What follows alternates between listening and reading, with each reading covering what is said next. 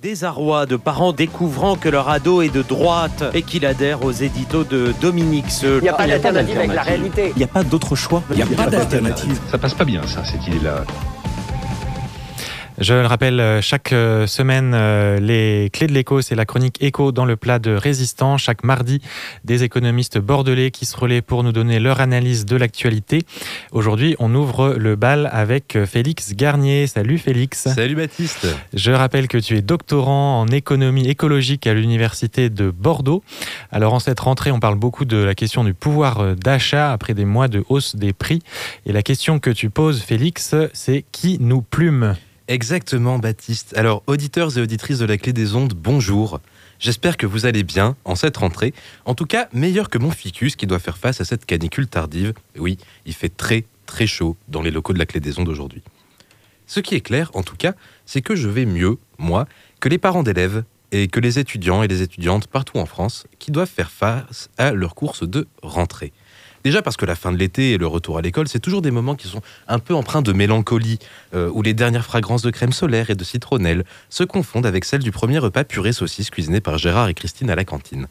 Mais aussi, et probablement surtout parce que cette année, qu'est-ce que ça coûte cher D'après l'UFC Que Choisir, le prix des fournitures scolaires a augmenté de 11% cette année par rapport à l'année dernière, venant encore alourdir le prix d'articles déjà élevés et souvent nécessaires à l'école. Et l'addition, bah, elle augmente au moment du passage en caisse. Du côté des étudiants, même son de cloche. D'après la FAGE, la Fédération des associations générales étudiantes, le premier syndicat étudiant de France, le coût de la rentrée représenterait cette année 3024 euros par personne, en hausse de 9% depuis l'an dernier et franchissant pour la première fois la barre symbolique des 3000 euros.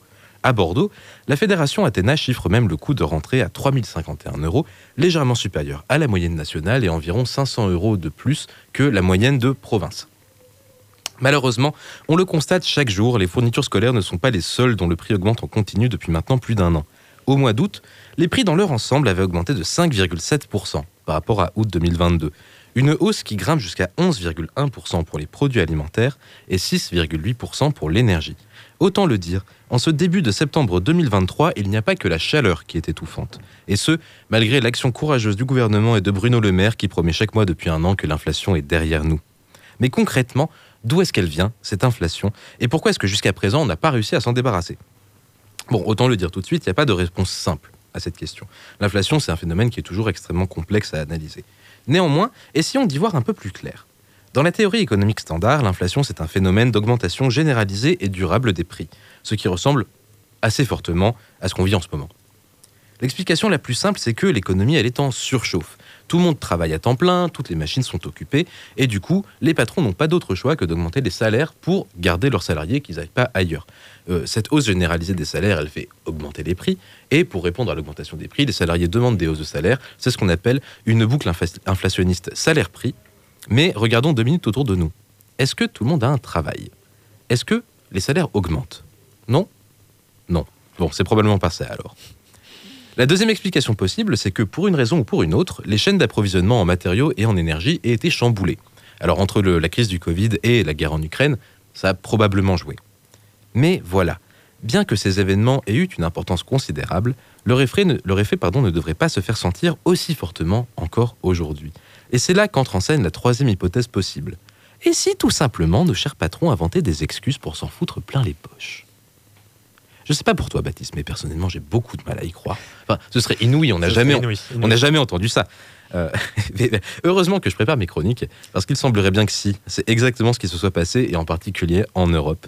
D'après une note du FMI, le Fonds monétaire, le, pardon, le Fonds monétaire international, une institution bolchevique s'il en est, la hausse des profits expliquerait à elle seule environ la moitié du phénomène inflationniste européen.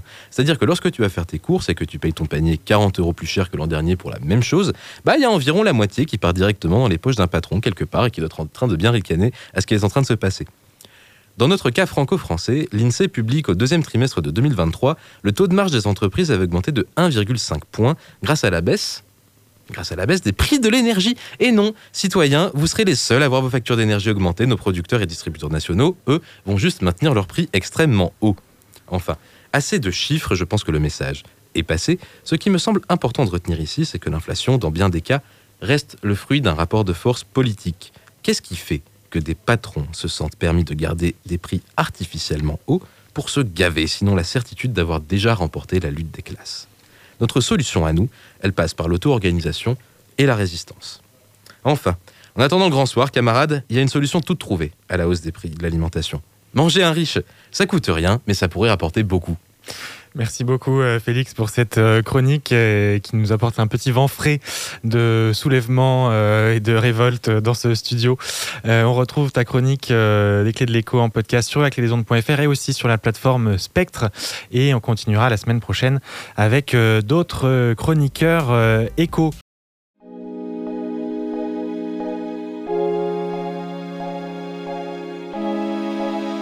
Spectre.